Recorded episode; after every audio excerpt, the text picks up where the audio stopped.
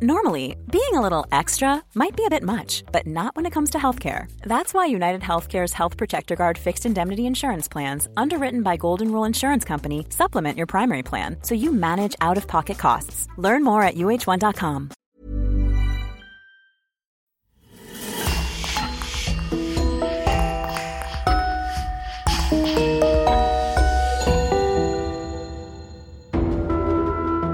Bonjour et bienvenue pour une nouvelle affaire criminelle. Un grand merci à nos abonnés VIP sur lecoinducrime.com, Sylvie, Valérie et Audrey. C'est grâce à elles que nous pouvons vous proposer des épisodes inédits.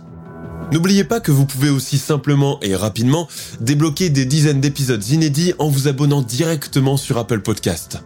C'est important pour nous car, comme vous le savez, le coin du crime survit à 100% grâce à nos auditeurs. On vous remercie donc infiniment et on commence.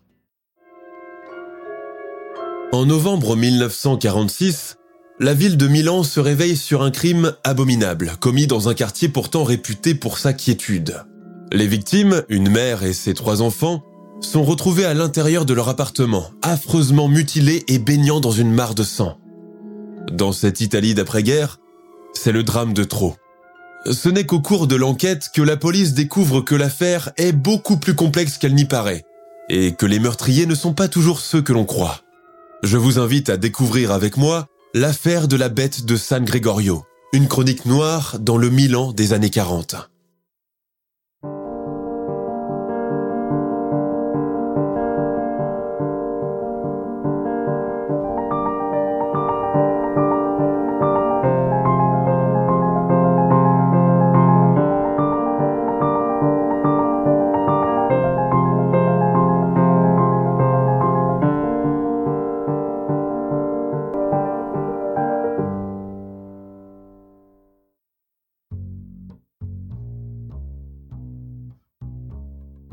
Sommes en Italie et la Seconde Guerre mondiale vient à peine de se terminer.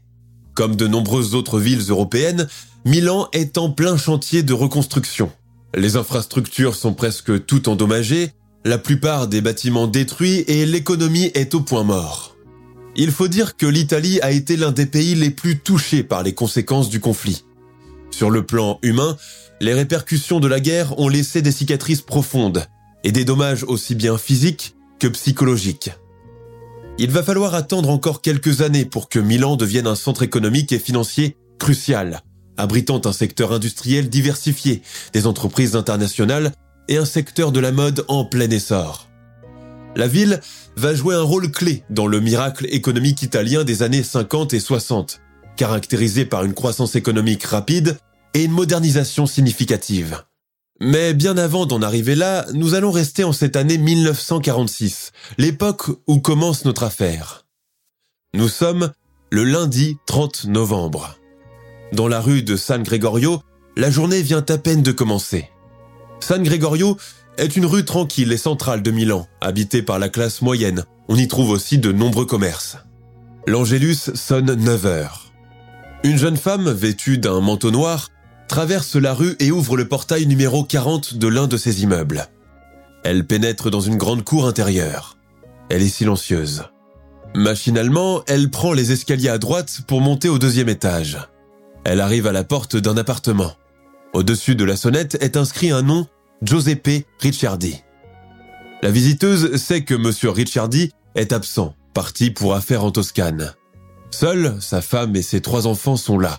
Cette femme s'appelle Pina Somaccini et elle travaille comme vendeuse chez ce même monsieur Ricciardi. Elle est venue récupérer les clés de la boutique qui lui a laissé chez son épouse, Franca. Alors qu'elle veut sonner, Pina remarque que la porte est entr'ouverte. Il suffit juste d'une petite poussée pour qu'elle s'ouvre tout à fait. Quand elle pénètre dans le hall, la demoiselle Somaccini pousse un cri d'effroi, assez fort pour ameuter tout l'immeuble. Elle vient de faire une horrible découverte. Une année plus tôt. La boutique de tissus de Monsieur Ricciardi marche bien. Il faut dire qu'elle est idéalement située en plein cœur de Milan, dans le quartier marchand de Tanca. Dès la levée du rideau, une foule de clientes commence à affluer. Monsieur Ricciardi les connaît toutes par leur nom. Il tient à se rappeler chacune d'elles et cette particularité les flatte. Ricardo, montrez donc ces collerettes en dentelle anglaise à Madame Cavolo. Anna, laissez cela et allez voir si Mademoiselle Lopicolo a besoin de quelque chose. Un instant, et je suis à vous, Madame Linardi. En plus du propriétaire des lieux qui délègue, six employés s'affairent dans le magasin, souriants et courtois, prêts à aider et satisfaire le moindre désir de leur fidèle cliente. Vous ne pouvez pas payer tout de suite. Mais, et qui vous dit de payer tout de suite, hein? De grâce, Madame Bertoli. Votre seule présence est mon gain. C'est que Monsieur Ricciardi sait s'y prendre avec les clientes et avec les femmes en général, accoutumées depuis des années à flairer leur humeur et leur goût changeant, faisant la différence entre celles qui viennent vraiment acheter et les curieuses qui viennent juste flâner. De toute façon, elles finissent toutes par revenir, ramenant même avec elles leurs parentes et leurs voisines. Avec sa moustache noire, son chapeau en feutre et son costume impeccable, Ricciardi incarne le patron typique des années 40. Loin d'être tyrannique avec ses employés, il les traite bien, les paye bien, et est l'un des seuls à leur donner des congés quand il le souhaite. Giuseppe Ricciardi a quitté sa Sicile natale pour s'installer à Milan, voilà bientôt 15 ans. Dans le quartier de Tanca, tout le monde le surnomme Pippo il Catanese, littéralement Pippo de Catane, sa ville d'origine. Comme bon nombre de gens du sud de l'Italie appauvris, Giuseppe a immigré au nord du pays à la recherche d'un meilleur avenir. Giuseppe a perdu deux frères sur le front. Il a travaillé dans le marché noir tout au long de la guerre. Un travail non réglementé qui lui a rapporté gros. Alors, avec ce capital, il s'est lancé dans le commerce des étoffes, conscient que tout le monde cherche désespérément à avoir de nouveaux habits. Avant d'ouvrir sa boutique, rue Tanca, il a d'abord travaillé sur la place du marché de Porta Venezia, la même où presque tous les commerçants et artisans sont originaires de la partie méridionale du pays, de Calabre, de Naples et de Sicile. C'est connu. Les sudistes ont la fibre marchande, sont accueillants, ont la faculté d'être arrangeants et possèdent la pointe d'humour nécessaire pour séduire la clientèle. À Porta Venezia, ils se connaissent tous aussi, et malgré la concurrence, il règne une atmosphère d'entente cordiale et chaleureuse. Ricciardi est très apprécié par ses pairs. Moins d'un an s'est écoulé depuis la fin de la guerre. L'Italie, comme le reste des pays européens, garde encore les stigmates du conflit récent. Milan est jonché par les décombres et quasiment toutes les façades d'immeubles et de maisons ont été éventrées par les derniers bombardements. Les gens, surtout, sont fatigués par six années de privation, de bombardiers traversant le ciel, de sirènes d'avertissement et d'angoisse. Même si la paix est peu à peu revenue, on manque presque de tout. D'eau, de chauffage, d'infrastructures, de vêtements, de chaussures, et même de certaines denrées alimentaires. Tous les jours, à la gare centrale de Milan, affluent des foules d'immigrants venus du sud. Tous vont occuper bientôt des postes d'ouvriers et de maçons, prêtant main forte à l'effort commun de la reconstruction urbaine. Les plus rusés, comme Giuseppe Ricciardi, ont préféré embrasser la carrière de commerçant. Il est clair qu'ils ont trouvé la bonne idée pour faire fructifier leurs gains. Pour générer une marge importante, ces derniers n'hésitent pas à acheter des tissus de mauvaise qualité à bas prix dans les marchés de Milan, de Turin ou de Florence, pour ensuite les revendre à un prix nettement plus cher dans le reste du pays. C'est grâce à cette tactique malhonnête que Giuseppe Ricciardi réussit à faire fortune, exauce le rêve d'ouvrir sa boutique et se met à son propre compte. En bon sicilien qui se respecte, Giuseppe est un épicurien né. Il aime les bonnes tables, le bon vin, les bons cigares et le bon café. Debout sur le seuil de sa boutique, il salue poliment les passants, enlève son chapeau quand une dame vient à passer et faire un brin de causette avec son voisin d'en face. Il a surtout un faible pour les femmes, surtout lorsqu'elles sont jolies. Depuis qu'il vit dans la grande métropole, son œil d'homme expérimenté s'est exercé à les observer. Il trouve d'ailleurs que les Milanaises sont beaucoup plus modernes, stylées et décomplexées que les Siciliennes, là-bas dans le pays. Pourtant, quand est venu le moment de se marier, il n'a pas hésité à faire appel au savoir-faire des femmes de sa famille, qui ont elles-mêmes eu recours à des entremetteuses pour lui dénicher une épouse. Le choix s'est donc fixé sur une certaine Franca Papalardo. Une fille comme il faut. Elle a déjà 25 ans, un peu tard pour se marier dans le village, mais cela ne pose pas de problème. Franca Papalardo est le prototype même de la sicilienne. Elle a des cheveux noirs, des yeux charbonneux, est sérieuse, grave, besogneuse. Elle fera très bien l'affaire. Bigote et conservatrice, elle n'est jamais partie au-delà de Palerme et a passé toute sa jeunesse à cuisiner pour ses frères et prendre soin de ses parents. Le mariage est célébré traditionnellement. Giuseppe ne compte toutefois pas emmener sa femme avec lui à Milan, sous prétexte que c'est une grande ville remplie de voleurs, de rails de trolleybus et de gens pressés. Une villageoise comme Franca se trouverait très vite mal à l'aise là-bas. Il est donc convenu qu'elle reste chez ses parents et qu'il viendra lui rendre visite régulièrement. La jeune épouse, convaincue que toutes les décisions la concernant reviennent à son mari, est d'accord. Les années qui suivent, le couple Ricciardi a trois enfants, Giovanni, Giuseppina et Antonio. Franca, comblée par son nouveau statut de mère, est très fière de sa famille. Parce qu'elle se trouve désormais à l'étroit dans la maison familiale avec trois enfants, son mari lui loue une petite maison dans le village, afin qu'elle soit plus à son aise. Bien sûr, ni elle, ni les trois petits n'ont jamais mis les pieds à Milan, pas même pendant les vacances de Pâques ou à Noël, puisque c'est Giuseppe qui vient toujours. Avec sa moustache noire de Latin lover, ses manières cordiales et son accent sicilien prononcé, Giuseppe continue de faire la cour aux clientes qui viennent dans sa boutique de tissus et tente même de séduire celles qui lui plaisent bien. Pendant ce temps, sa femme, à l'autre bout du pays, attend patiemment et vaillamment son retour, comme il a été convenu et comme le veut la tradition. En bonne épouse de cette époque-là, Franca est entièrement dépendante de son mari et lui voue un respect et une obéissance aveugle. Durant ces visites épisodiques qui commencent à se raréfier, Giuseppe ramène toujours de l'argent et des cadeaux pour les enfants. Il faut dire que cette situation a tout pour lui convenir. D'un côté, il a une famille admirable, une épouse fidèle et respectable, et de l'autre, le luxe de continuer de mener la vie de célibataire sans contrainte et sans avoir de compte à rendre à personne. D'ailleurs, personne, parmi l'entourage milanais du marchand, ne soupçonne qu'il a une famille en Sicile. Puis, arrive le printemps 1945. Giuseppe fait la connaissance d'une jeune femme venue chercher un emploi de vendeuse dans son magasin. Elle s'appelle Caterina Forte. Caterina est une grande et imposante brune de 31 ans. Elle est maquillée et porte un manteau de fourrure, un petit chapeau et des collants en mousseline couleur chair, comble de l'élégance à une époque où cette pièce de vêtement est presque introuvable. La jeune femme n'est pas jolie, mais elle a beaucoup d'allure. Son futur patron est vite conquis. Au fil des jours, la nouvelle vendeuse commence à se démarquer du reste du personnel de la boutique. Il est évident qu'elle a la fibre commerçante, et cela force l'admiration de Giuseppe Ricciardi. Depuis qu'elle travaille chez lui, les affaires sont devenues très prospères et le chiffre d'affaires ne cesse de grimper. Il faut dire qu'elle s'occupe de tout. Des commandes, de la paperasse administrative et de la caisse. Dès qu'elle pousse la porte du magasin le matin et qu'elle enfile son tablier, Caterina est sur tous les fronts, au point que certaines vendeuses préfèrent la laisser faire et vont s'asseoir pour fumer derrière un rideau de paravent. Caterina, que tout le monde appelle Rina pour abréger, aime jouer à la patronne, commander, donner des ordres entre le comptoir et l'entrepôt où les rouleaux d'étoffe à taille humaine sont entassés. En l'espace de quelques mois, elle tient le business sur ses épaules. L'estime de M. Ricciardi, pour elle, ne fait que s'amplifier de jour en jour. Il la consulte désormais pour tout, même quand il s'agit de prendre une commande et de négocier avec les fournisseurs. Pourtant, malgré ce travail de titan qui flatte son ego, Rina Forte reste toujours une simple vendeuse. Mais il y a autre chose. Depuis quelque temps, le propriétaire des lieux commence à lui faire des avances, d'abord discrètes, puis ouvertement. Rina ne veut pas passer pour une fille facile, surtout qu'elle se montre intransigeante en affaires.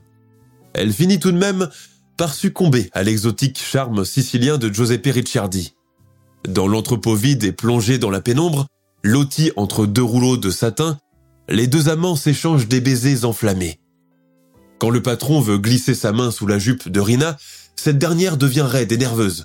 Non, pas tout de suite, mon chéri. Pour retourner à la boutique en toute discrétion, ils arrivent séparés, d'abord lui en lissant les pans de sa veste, puis elle en prenant un air autoritaire. Le couple ne tarde pas à emménager ensemble, non pas dans l'appartement de Giuseppe, rue San Gregorio, trop exposé, mais plutôt dans la petite mezzanine que Rina partage avec sa sœur, qui travaille comme guichetière dans un zoo. Personne ne te connaît ici, lui glisse-t-elle dans l'oreille. À l'abri des regards indiscrets, les deux amants passent des après-midi entiers enlacés dans le petit lit de Rina, batifolant et s'embrassant à en perdre haleine. Parfois, Elle lui fait un petit show d'effeuillage improvisé, tandis qu'il lui glisse des billets dans ses jarretières. Toutefois, Rina ne sait pas tout sur son riche amant, notamment le fait qu'il est déjà marié et père de famille. Lui aussi, d'ailleurs, connaît très peu de choses d'elle. Mais qui est donc cette Rina Forte? Maîtresse, commis de boutique et conseillère de son amant, c'est ce qu'elle est devenue. Mais avant tout cela, du haut de ses 31 printemps, Rina n'est pas belle, mais plutôt intrigante. Elle est née à Santa Lucia di Budoia le 28 juin 1915. Santa Lucia est un petit village de Frioul, région du nord-est de l'Italie, frontalière de la Slovénie et bordée par la mer Adriatique. Sa mère est serveuse dans une taverne et son père est guide de montagne. Elle est la cadette de trois filles. Rina grandit pauvrement dans son village, sans ressources et sans affection. Alors qu'elle a 8 ans, elle assiste au suicide de son père, qui se jette d'une falaise sous ses yeux. À partir de là, les événements dramatiques vont s'enchaîner dans sa vie.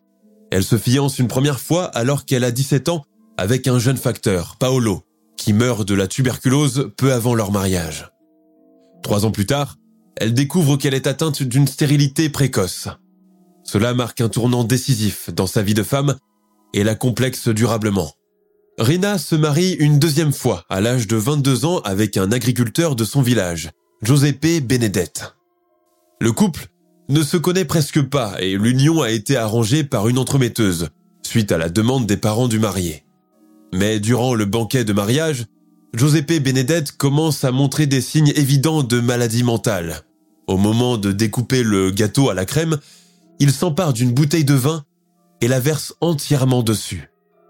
Choquée, Rina garde le silence et feinte un sourire heureux. Mais le pire est encore à venir. La nuit de noces s'avère être un véritable cauchemar. Malgré sa résistance, Rina est attachée de force au lit nuptial, puis est battue et violée par son époux, apparemment saisi d'une crise de folie, amplifiée par l'ébriété. Il s'empare par la suite de sa robe de mariée l'endosse par-dessus son pyjama et sautille en agitant les jupons à l'instar des danseuses du Moulin Rouge.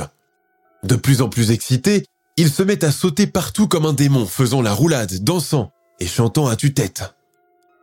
La jeune mariée, toujours pieds et poings liés, est pétrifiée par la scène qui se déroule sous ses yeux. Le lendemain, les noces de Rina Forte sont déjà terminées. Son mari est enfermé le jour même dans un asile psychiatrique. Personne ne lui a dit qu'il était fou. La jeune femme reste longtemps hantée par cette expérience surréaliste et tragique. Ayant conscience que toute vie conjugale serait impossible avec lui, elle obtient un certificat de séparation. Le divorce n'existe pas encore dans la législation italienne à cette époque. Avec la ferme volonté de sortir de cette situation, Rina décide de quitter son village et sa région pour mettre le cap sur Milan, où habite déjà l'une de ses sœurs. Elle veut surtout tirer un trait définitif sur son passé tourmenté et sur son expérience maritale aussi brève que traumatisante. Elle se fixe un but, gagner dignement ses propres revenus et avoir sa propre maison. Quand sa route croise celle de Giuseppe Ricciardi, Rina Forte pense que la vie commence pour la première fois à lui sourire. Le riche négociant sicilien symbolise tout ce qu'elle désire ardemment. Une vie bourgeoise et rangée, un statut social respectable, une maison, de beaux vêtements et de la nourriture à volonté. Tout ceci aux côtés d'un homme qu'elle aura aimé et choisi elle-même, un homme qu'elle pourrait épouser. Mais à chaque fois que Rina mentionne le mot mariage, Ricciardi se dépêche de changer de sujet, lui promettant que cela viendra en temps voulu. Alors, en attendant, le couple fait de l'adage vivons heureux, vivons cachés son idéal. Tous les jours, dès que le rideau du magasin est baissé et que tous les employés sont partis, Rina et Monsieur Ricciardi se rendent au petit appartement de la jeune femme. Parfois, il l'invite à dîner et promet de l'emmener voir un film dès que les cinémas seront rouverts. Leur liaison amoureuse a beau être soigneusement cachée et eux être parfaitement discrets, elle n'échappe pourtant pas aux compatriotes siciliens de Ricciardi. Ces derniers n'hésitent pas à propager la nouvelle dès leur retour à Catane. C'est ainsi que Franca, l'épouse officielle, apprend la double vie de son mari.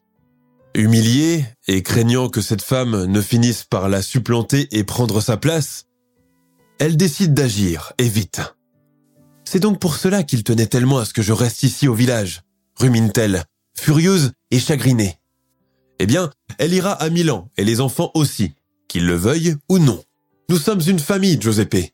Nous ne pouvons pas vivre éternellement séparés comme ça, chacun dans son coin.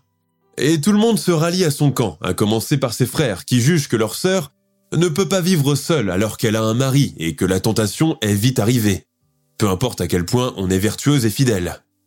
Ricciardi essaie de trouver une excuse pour garder son épouse éloignée de lui, mais il comprend qu'il a été démasqué. Borné, Franca reste sur ses positions et insiste pour venir à Milan. Son époux n'a d'autre choix que de céder à sa demande. Ma femme est au courant pour nous, confie-t-il désemparé à sa maîtresse. Rina ouvre de grands yeux choqués. Et comment tu le sais? Qui lui a dit? Tu sais, euh, les rumeurs euh, courent bien plus vite qu'on le pense. Mince. Mais qu'allons-nous faire maintenant, mon chéri? Elle éclate en sanglots en se jetant sur le lit, à la manière des tragédiennes. Son amant vient la rassurer, lui caressant les cheveux et lui embrassant le bout de l'épaule. Ne t'inquiète pas, ma colombe, rien ne va changer entre nous. C'est toi la femme de ma vie, pas cette paysanne primitive qu'on m'a imposée en mariage. Tu me le promets? Il acquiesce. C'est promis. En août 1946, après un long voyage en train depuis Palerme, Franca et ses trois enfants débarquent avec toutes leurs affaires à la gare centrale de Milan. Ricciardi vient les accueillir avec un sourire jaune. Il embrasse sa femme sur le front. Je suis heureux que vous soyez enfin là, ment-il. Intimidé par le tumulte de cette immense gare et tous ces va-et-vient de gens affairés et courant sur les quais, Franca serre ses enfants autour d'elle à la manière d'une poule. Elle presse son mari pour partir. Le papa s'empare du plus jeune de ses enfants, le bébé Antonio, et l'installe sur ses épaules. La famille quitte la gare précédée d'un porteur chargé de ses bagages. Pour Rina Forte, l'arrivée de Franca et ses marmots est une cuisante défaite. Giuseppe lui a promis que la situation ne changerait pas, qu'ils resteraient toujours ensemble malgré tout. Oui, euh, mais elle sait que ce ne sont que de vaines paroles pour la tranquilliser. Se rappelant amèrement sa propre stérilité précoce, Rina est persuadée que Franca sortira tôt ou tard gagnante et que Giuseppe finira par retourner auprès d'elle. Alors, elle pleure toutes les nuits à chaudes larmes. Et puis, un matin, en se rendant à la boutique, elle trouve là une jeune fille à sa place. Rina comprend tout de suite ce qui s'est manigancé derrière son dos. Elle cherche le patron, veut s'expliquer avec lui. Mais Giuseppe n'est pas là. Il a juste confié une enveloppe contenant son salaire de départ à la caissière. Voilà qu'elle a été renvoyée sans crier gare. En toute simplicité, bonjour, au revoir, merci pour vos services. C'est moi qui ai fait de cette simple mercerie de village une boutique courue par toutes les dames de Milan, se répète intérieurement Rina durant tout le trajet entre les bus. Son amant, l'homme qu'elle a tendrement aimé et qu'elle a cru, s'est bien joué d'elle. Peu de temps après, Rina trouve du travail dans une pâtisserie. Entre-temps, Giuseppe Ricciardi a repris contact et a tenté de se réconcilier avec elle. C'est ma femme qui commence à mettre le nez dans mes affaires. Elle dit que c'est l'argent de ses enfants qui est en jeu, que je dépense trop. C'est elle qui a tout fait pour nous séparer, mais tu sais bien que je n'aime que toi, Marina, ma petite colombe frioulane. Facilement attendrie, comme peuvent l'être toutes les femmes amoureuses, elle lui pardonne. Mais l'épouse ne lui donne plus de répit. Elle arrive un jour à la pâtisserie et parle assez fort pour que les clients l'entendent et comprennent que Rina est une voleuse de mari, une fille de rien, une chasseuse vénale qui en a après l'argent de son époux, un homme respectable, déjà père de trois enfants. Franca va jusqu'à dire à sa rivale qu'elle est enceinte pour la quatrième fois, ce qui provoque la stupeur et la frustration de Rina, d'autant plus qu'elle est stérile et sait qu'elle ne pourra jamais la concurrencer en termes de descendance. Craignant que la situation ne dégénère, Madame Ricciardi est gentiment raccompagnée à la sortie par le patron de Rina. Cette dernière, couverte de honte, accuse tout de même le coup. Au fond, elle bout de rage et regrette presque de ne pas lui avoir crépé le chignon. À la maison, sa sœur tente de la raisonner. Laisse tomber, il n'en vaut pas la peine. Cette bonne femme se croit toute puissante avec sa marmaille et finira bien par le rallier à son camp. Un de perdu, dix de retrouvé, tu verras. Tu finiras bien par t'en dénicher un autre, et tu l'oublieras. Mais Rina euh, ne veut pas en trouver un autre, elle est incapable de l'oublier. C'est Giuseppe qu'elle aime. C'est avec lui qu'elle rêvait de construire une vie de couple, non pas dans l'anonymat comme une voleuse, mais officiellement, au vu et au su de tous. C'est elle qui a la classe pour porter le patronyme de Ricciardi, non pas cette vulgaire paysanne qui s'exprime en dialecte sicilien et vient faire des scènes en public. Si elle pouvait devenir Madame Ricciardi, quelle revanche elle emporterait sur sa vie de misère, sur sa jeunesse perdue et ses expériences maritales vouées à l'échec. C'est comme si le bonheur m'avait été refusé depuis le berceau, comme si quelqu'un ou quelque chose avait œuvré pour que je sois tout le temps malheureuse. Depuis le scandale à la boulangerie, Rina et son amoureux ne se sont plus revus.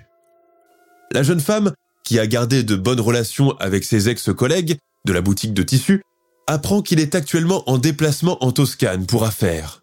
Pour combien de temps, ils ne le savent pas. Ta remplaçante, cette cruche de Pina Somaccini, se prend pour une princesse depuis que M. Ricciardi lui a confié les clés de la boutique, déclare Antonina, la couturière. Rina apprend aussi que Franca vient de plus en plus souvent au magasin, certainement pour surveiller son mari coureur de jupons, dans la crainte qu'il puisse encore s'enticher de quelques filles qui travaillent pour lui. Selon Antonina, elle demande régulièrement à vérifier le cahier de compte, inspecte le contenu de la caisse et les fiches de paye, et fait le tour de chaque recoin de l'entrepôt. Pourquoi demande-t-elle à voir tout cela puisqu'elle ne sait pas lire se moque-t-elle. Cependant, depuis le départ de Rina, les affaires ne marchent plus aussi bien qu'auparavant. Beaucoup de clientes s'étaient liées d'amitié avec elle et ne sont plus revenues après son départ, préférant à présent s'approvisionner chez les concurrents. C'est peut-être son unique petite victoire, le fait de savoir que les rentrées d'argent se sont amenuisées depuis son départ et que sa rivale n'en profitera pas aussi largement qu'elle. 30 novembre 1946, rue San Gregorio. La matinée est grise et froide en cette fin du mois de novembre. Un épais brouillard s'est abattu sur Milan depuis l'aube, brouillant la vision et masquant les passages des rues. Il est environ 8 heures quand une jeune fille arrive, marchant d'un pas pressé et battant la dalle de ses chaussures à talons. Il s'agit de Pina Somaccini, la nouvelle employée de Monsieur Ricciardi. Chargée de la haute responsabilité d'ouvrir et de fermer le magasin tous les jours en l'absence de son patron, elle se présente chaque matin à son appartement, où son épouse, Franca, l'accueille avec une tasse de café ou de chocolat avant de lui remettre le trousseau de clés. Pina tire le lourd portail de l'immeuble numéro 40, cherche un moment le portier, ne le trouve pas, traverse la cour et monte les escaliers. La cour de l'immeuble est totalement déserte, car tous les habitants sont déjà sortis. Pina Somaccini traverse le hall et arrive à l'appartement. À son grand étonnement, elle constate que la porte est entr'ouverte. Franca serait-elle sortie chercher du lait et, par mégarde, aurait oublié de bien verrouiller la porte? Poussée par la curiosité, Pina la pousse doucement. La porte semble être coincée par quelque chose de lourd et de mou. Que trouve-t-elle? Une vision plus horrible que ses pires cauchemars. Sur le sol, gît le corps couvert de sang de Franca Ricciardi, complètement défiguré. Son fils aîné, Giovanni, 7 ans, est étendu auprès d'elle, dans une tentative désespérée de se protéger sous le bras de sa mère. Il a la tête fracassée et du sang dégouline le long de son arête sourcilière. Un peu plus loin, dans la cuisine encore noyée de lumière, gît, sous la table à manger, la petite Josepina, 5 ans. Elle a subi le même sort que son frère. Mais la scène la plus choquante est certainement celle du bébé Antonio, 11 mois, éventré et coincé dans sa chaise haute, une assiette de bouillie tiède encore posée devant lui. Un véritable carnage. Les quatre victimes baignent dans un mélange de sang, de morceaux de cervelle et de vomi. Pina Somaccini sort en trébuchant hors de l'appartement et se met à hurler. Quelques heures plus tard, la nouvelle ne tarde pas à se propager dans tout le quartier de San Gregorio, attirant une foule de curieux qui commencent à prendre l'immeuble d'assaut.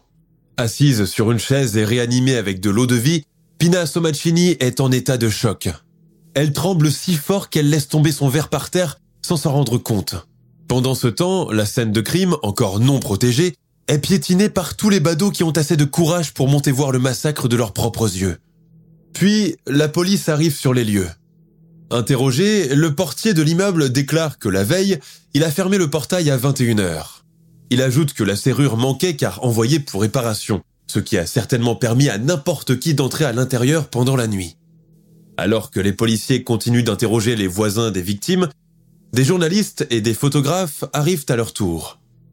Précédés par les agents de l'ordre, les membres de la presse tiennent absolument à monter dans l'appartement.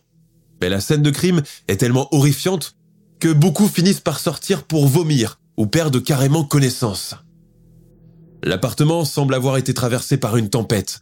Il y a des vêtements éparpillés partout et des taches de sang jusque sur les murs. L'enquête débute dans un climat de plomb. Toute la ville de Milan apprend dans la même journée qu'une famille a été massacrée dans un quartier central et bien fréquenté.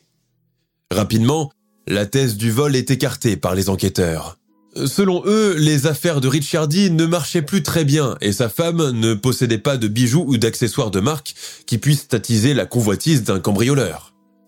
Si le motif de la tuerie n'est donc pas le vol, alors de quoi s'agit-il?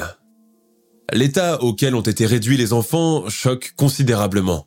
Même le pire assassin de Milan serait incapable de s'acharner aussi cruellement.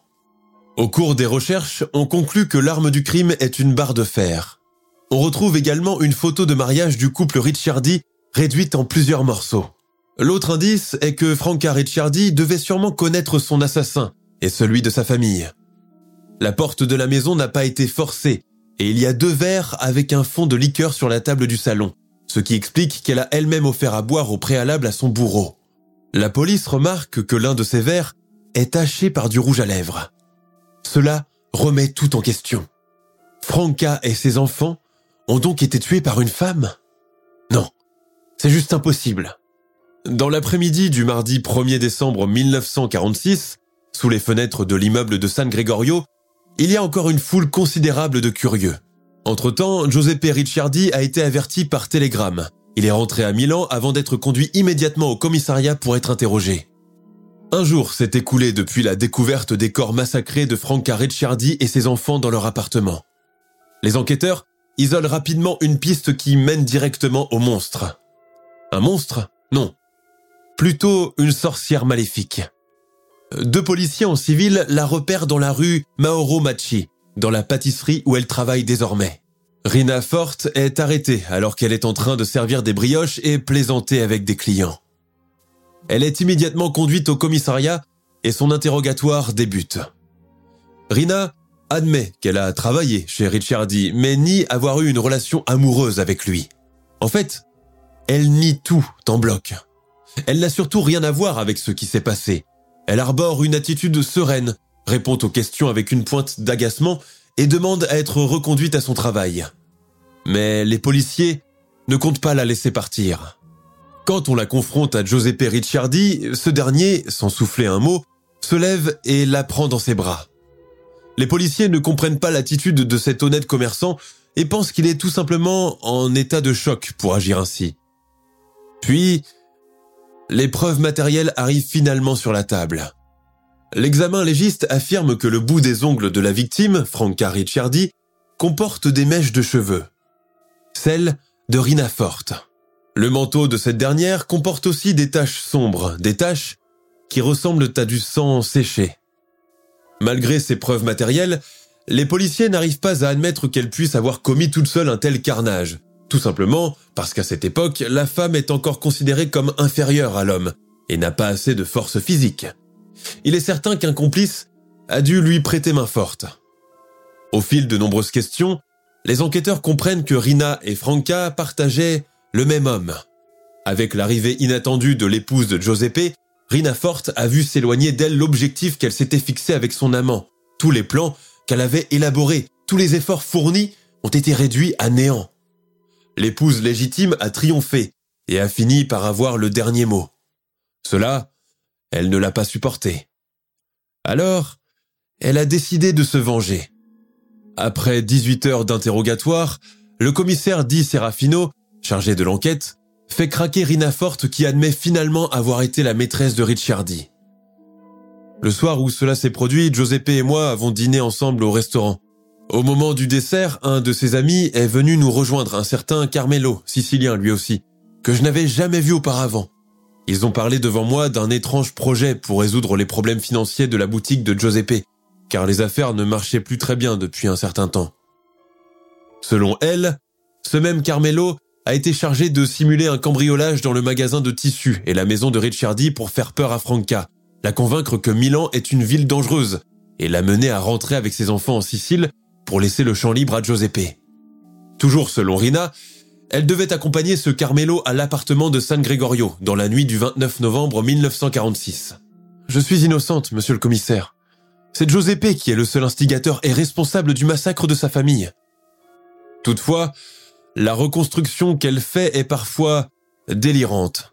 Dans un premier temps, elle dit qu'elle a pénétré dans la maison en compagnie de Carmelo. Ce dernier lui aurait offert une cigarette comportant de la drogue qu'elle a fumée à son insu. Elle ajoute par la suite qu'un deuxième homme est entré soudain dans l'appartement et s'est tout de suite attaqué à Franca Ricciardi. Rina affirme avoir perdu connaissance à deux reprises. À son réveil, elle a aperçu sa rivale mourir sous les coups de Carmelo. Du reste, elle occulte complètement la mort des trois enfants et affirme ne pas les avoir touchés. Mais ceci n'est pas la seule contradiction troublante durant ses aveux. Rina est incapable de dire qui est vraiment Carmelo et pourquoi elle a été contrainte de l'accompagner. Quant au deuxième individu, elle ne sait pas à quoi il ressemble car il était cagoulé. Le 7 décembre, la suspecte est encore une fois entendue par la police. Et cette fois-ci, elle finit par cracher le morceau. C'est moi qui ai tout fait. Moi qui les ai tous tués. Je suis parti seul chez Franca Ricciardi. Il n'y a jamais eu de Carmelo ou qui que ce soit d'autre. Le lendemain, elle se rétracte encore et accuse le commissaire Di Serafino et ses hommes de l'avoir brutalisé pour lui extorquer des aveux. Elle retourne alors à la première version des faits. Une tentative de défense désespérée et maladroite de sa part. Cela, les policiers le savent bien. Se sachant tôt ou tard cernée et condamnée, elle espère ainsi alléger sa peine de prison en incluant des complices qu'elle accuse d'avoir fait le sale boulot à sa place. Toutefois, certains sont persuadés que le crime est tellement odieux, tellement barbare, qu'il n'aurait pas pu engager Rina toute seule. Deux jours plus tard, se produit une chose curieuse lorsque la police réceptionne une lettre anonyme. L'auteur de la lettre accuse clairement Rina et deux autres personnages louches, d'avoir commis le massacre. Qui l'a écrite On ne le saura jamais. Au terme de deux longs interrogatoires, Rina est finalement accusée du quadruple meurtre. Le procès de la Belva di San Gregorio, littéralement la bête de San Gregorio, s'ouvre aux assises de Milan le 10 janvier 1950. La défense de l'accusé est assurée par le bâtonnier Antonio Marisco. Durant toutes les audiences, Rina Forte arrive avec un foulard jaune autour du cou, ce qui lui vaudra le sobriquet dans la presse de la bête à l'écharpe canarie. Durant les audiences, L'accusé nie toute implication dans le meurtre des enfants Ricciardi et de leur mère. Pensez-vous que je serais si calme si j'avais la mort de ces petits sur la conscience? demande-t-elle en s'adressant au juge. Giuseppe Ricciardi, quant à lui, a été longtemps considéré comme un suspect potentiel. La raison est qu'en arrivant sur les lieux du crime, il semblait beaucoup plus préoccupé par les objets volés dans sa maison que par la vue de sa famille massacrée. L'autre fait curieux est qu'en croisant sa maîtresse au commissariat, il s'est précipité dans ses bras en s'exclamant Rina mia, Marina en italien. Ceci alors que la police venait de l'informer que c'était elle qui a assassiné ses enfants. De leur côté, les frères de Franca, présents lors des audiences, l'accusent d'avoir été un mari violent et un père absent qui a beaucoup fait souffrir leur sœur de son vivant, en menant une double vie et en la tenant éloignée de lui. Malgré cela, Giuseppe Ricciardi se constitue partie civile contre son ancienne maîtresse. Au moment de prononcer le verdict, la parole est donnée une dernière fois à l'accusé pour entendre sa volonté. Rina Forte, nullement démontée, déclare ironiquement Que vous me condamniez à 5 ans, 10 ans ou à la perpétuité. Qu'est-ce que cela change après tout? L'avocat de la partie civile lui répond alors Madame Forte, les gants noirs qui couvrent vos mains sont destinés à faire taire votre conscience. Parce que le gant noir qui enveloppe la main est le rejet de ce que cette main a fait. Au terme d'un procès très mouvementé, Caterina Forte est condamnée à la réclusion criminelle à perpétuité, échappant de justesse à la peine de mort qui vient d'être abolie en Italie. Juste après son verdict, elle est immédiatement transférée à la prison pour femmes San Vittore à Pérouse. Au début des années 60, à cause de problèmes de santé, Rina est envoyée au centre correctionnel de Trani, puis à la prison de Murate à Florence. Elle est graciée par le président de la République, Giovanni Leone, en 1975, après avoir purgé près de 30 ans derrière les barreaux. L'année de sa sortie coïncide avec la mort de son ancien amant, qui s'est remarié un an après le procès. L'histoire de Rina Forte reste l'un des faits divers les plus sordides et les plus marquants de l'Italie de l'après-guerre. Jusqu'à aujourd'hui, il est difficile de savoir si elle a agi seule ou secondée par des complices. Était-elle en réalité une psychopathe déguisée en femme ordinaire Ou est-ce sa vie marquée par les drames, les trahisons et les pertes qui ont fait d'elle le monstre qu'elle est devenue? Après sa libération, Rina Forte prend le nom de Fourlane. Elle passe ses vieux jours chez une famille bourgeoise de Florence qui l'a recueillie à sa libération, malgré les avertissements de la population pour les dissuader de l'abriter chez eux, vu ses pulsions criminelles et le danger qu'elle représente pour autrui. C'est à partir de cette époque que la Belva, la bête, vivant complètement en recluse dans une petite chambre, commence à être oubliée par l'opinion publique italienne. Elle meurt d'une crise cardiaque le 2 mars 1988 à l'âge de 73 ans.